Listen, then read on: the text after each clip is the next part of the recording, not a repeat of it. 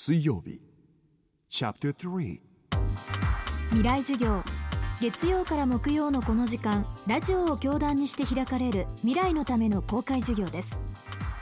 今週講師としてお迎えするのは医師で医学博士の根頃秀幸さんです。ハーバード大学医学部で内科教授を務める一方ブリュッセル自由大学やミラノ大学の医学部にも席を置き東京大学附属病院でも臨床研究に当たっています。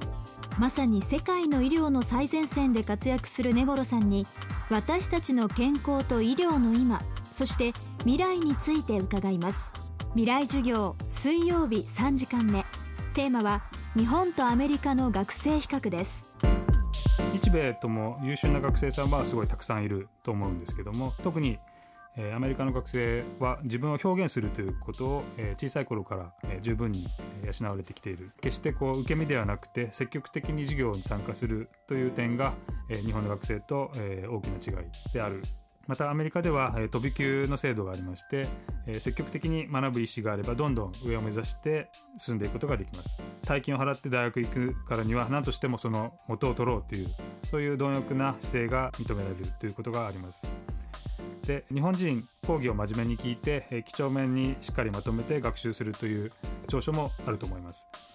そのような日本人ならではの長所を忘れないでその一方で、え授業に積極的に参加して自分の意見を主張できるようになっていってほしい。そういうふうに思います。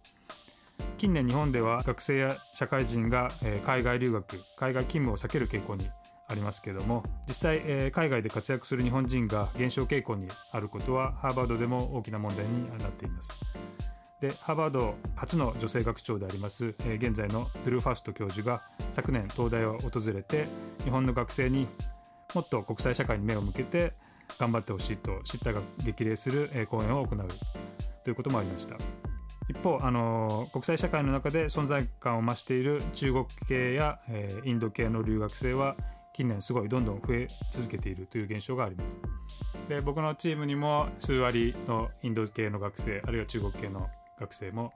えー、学んでいる。で特にあの僕の研究室にいるインド人の一人はもう飛び級で16歳でハーバードに入学してきていて20歳で修士課程まで卒業してハーバードの医学部にトップクラスで入学している。というそういうすごい優秀な学生もいます。一方で日本人を見渡すと残念ながらハーバードの医学部には日本人は現在のところ在籍していないという悲しい現状はあります。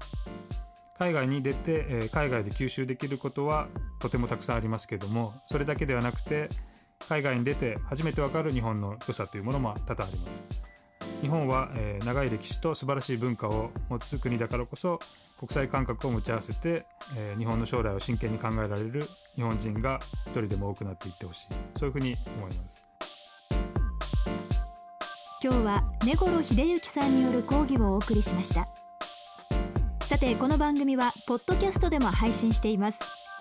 過去のバックナンバーもまとめて聞くことができますのでぜひ東京 FM のトップページからアクセスしてみてください。未来授業明日も根頃秀幸さんによる講義をお送りします。明日のテーマは大学の役割です。